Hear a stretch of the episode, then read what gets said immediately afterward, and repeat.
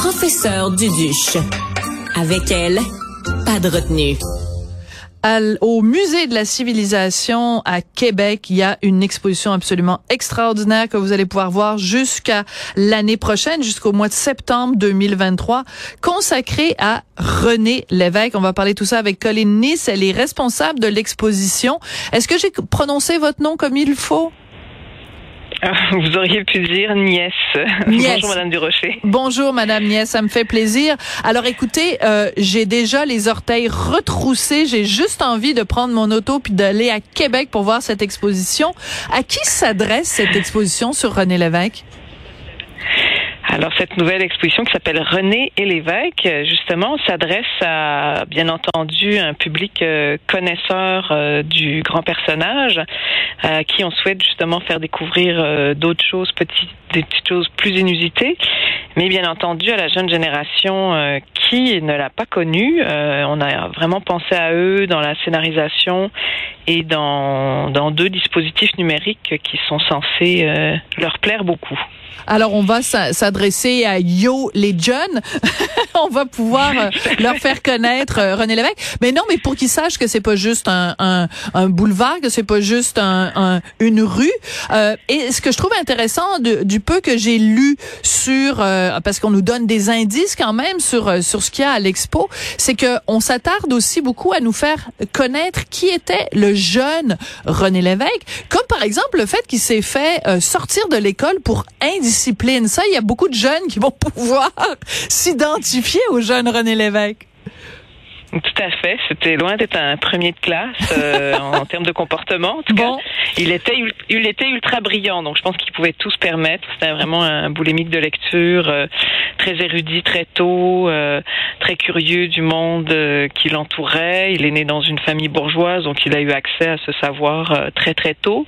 mais en même temps, ça n'intéressait pas à lui de rester sur les, les bancs d'école. Il aimait lire tout le temps, donc il lisait tout le temps. Et on, on a eu des témoignages intéressant à ce propos. On est allé fouiller dans les archives euh, de Gaspé, justement. On est allé en Gaspésie et on diffuse d'ailleurs un document inédit sonore d'un des prêtres, en fait, qui a eu l'évêque, le jeune l'évêque, euh, euh, en professeur, comme, comme élève. Donc un, un enregistrement qui date des années 80. Donc c'est très rigolo à, à entendre. J'imagine en effet le, le, le, frère qui roule des airs et qui reparle de son étudiant René Lévesque. euh, écoutez, il y a bien sûr, et c'est ce qui fait la force de votre musée que j'adore, vraiment que j'adore. Je pense que c'est un de mes, si ce n'est mon musée préféré euh, au Québec. Donc, euh, ce qui fait la force de votre musée, c'est cette euh, justement cette pédagogie, cette muséologie où vous arrivez vraiment à nous prendre par le collet de chemise puis à nous intéresser. Je pense qu'il y a beaucoup d'objets amusants donc, je vais vous demander d'en décrire quelques-uns. Par exemple, un cendrier qui a appartenu à René Lévesque. Pourquoi et euh, quelle importance il a, ce cendrier?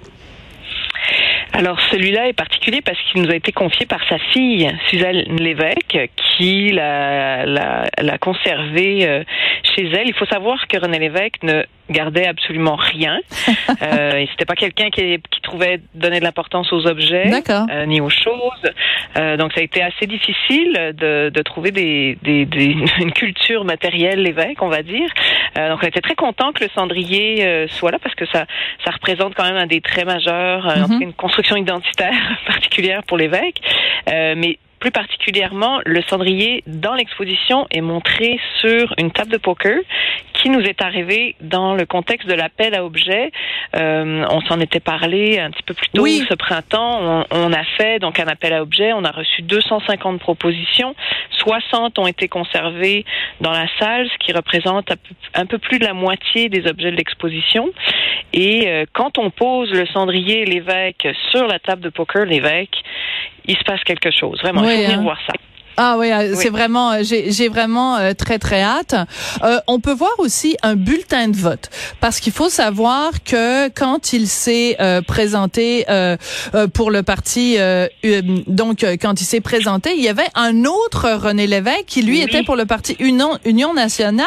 Donc ça a créé une confusion chez, chez les chez les électeurs. Donc c'est très amusant de voir ça. Oui, on est en 1962. Euh, il fait le saut en politique euh, suite à la, à la, solidarité qu'il a envers les grévistes de Radio-Canada. Et il se présente euh, donc comme candidat dans le Parti libéral. Il est élu sous le gouvernement Le Sage. Et justement, pour lui porter préjudice, à l'époque, hein, il n'y avait pas de loi sur les financements sur les partis politiques, il n'y avait pas de règles, il n'y avait pas de directeur général des élections. on faisait un peu du grand n'importe quoi. On pouvait cadenasser des urnes, on pouvait les voler, ah. on pouvait les faire exploser. Euh, il y avait de l'action dans les bureaux de vote. Là. Et euh, le fameux bulletin de vote avec René Lévesque, journaliste, et René Lévesque, artiste. Voilà. Et donc ça a mis tout le monde dans la confusion. Plus personne savait pour qui voter. Et il est passé à 129 voix près de ne pas être élu. Donc finalement, euh, ça a failli fonctionner. Mais vous imaginez le, le, le, le, destin du Québec en aurait été complètement différent.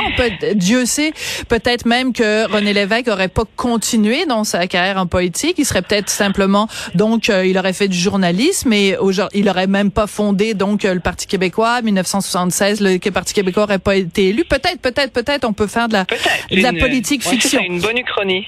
Voilà, une chronique. Ouais. un petit peu le personnage, oui. Euh, qu'il aurait persévéré. Oui, oui, tout à fait, tout à fait. Euh, Parlez-moi de vous, peut-être. Bon, évidemment, vous allez pas me dire que vous avez un objet chouchou, mais peut-être un euh, un objet, un artefact en particulier que vous avez envie de, de qui pour vous symbolise la raison pour laquelle on devrait aller euh, à Québec, euh, ou si on est déjà à Québec, évidemment, aller faire un tour au musée de la civilisation. Alors euh, oui, j'en ai plusieurs, mais il y en a un qui me, touche euh, particulièrement. C'est euh, la correspondance qu'il entretient avec sa petite sœur, alors que justement il est envoyé comme jeune pensionnaire au séminaire de Gaspé, et il est, il devance d'ailleurs d'une année l'admission au séminaire tellement il est, il est brillant. Et donc il est tout jeune, donc faut l'imaginer, un, petit garçon de 11 ans qui quitte la baie des Chaleurs, New Carlisle, qui fait ses deux heures de train, puis qui revoit seulement sa famille aux fêtes. Dans des conditions difficiles qu'on peut imaginer. On est en 1932-33 et il écrit une lettre à sa petite sœur Alice. On est euh, le 13 décembre 1933. C'est très touchant et on sent à travers sa plume. Alors déjà, il a une, graphie, une graphologie euh, incroyable. On a l'impression que c'est un adulte qui écrit et euh, c'est plein d'amour parce qu'on sent entre les lignes à quel point il aime sa petite sœur, mais il ne manque pas lui soutirer de l'argent et lui dit en gros, by the way, la prochaine fois que tu m'écris, envoie-moi de l'argent. très charmant. C'est très touchant. Oui. oui. c'était tout un personnage, tout un personnage. Donc, on a parlé un petit peu de la politique, un petit peu du journalisme, un petit peu de lui euh, enfant, mais ce qui ressort à travers tout ça, c'est évidemment euh, l'humain. Euh, quand on, on, on se promène dans les salles de, de l'exposition et qu'on veut justement donner le goût aux jeunes de mieux connaître euh, René Lévesque, c'est quoi le, le sentiment, d'après vous, qui, qui ressort le plus de l'exposition? je pense que c'est son côté vrai. C'est mmh. vraiment euh, le, un, homme authentique, en fait, euh, très très proche du peuple, qui avait un profond respect pour pour les autres et pour tout le monde.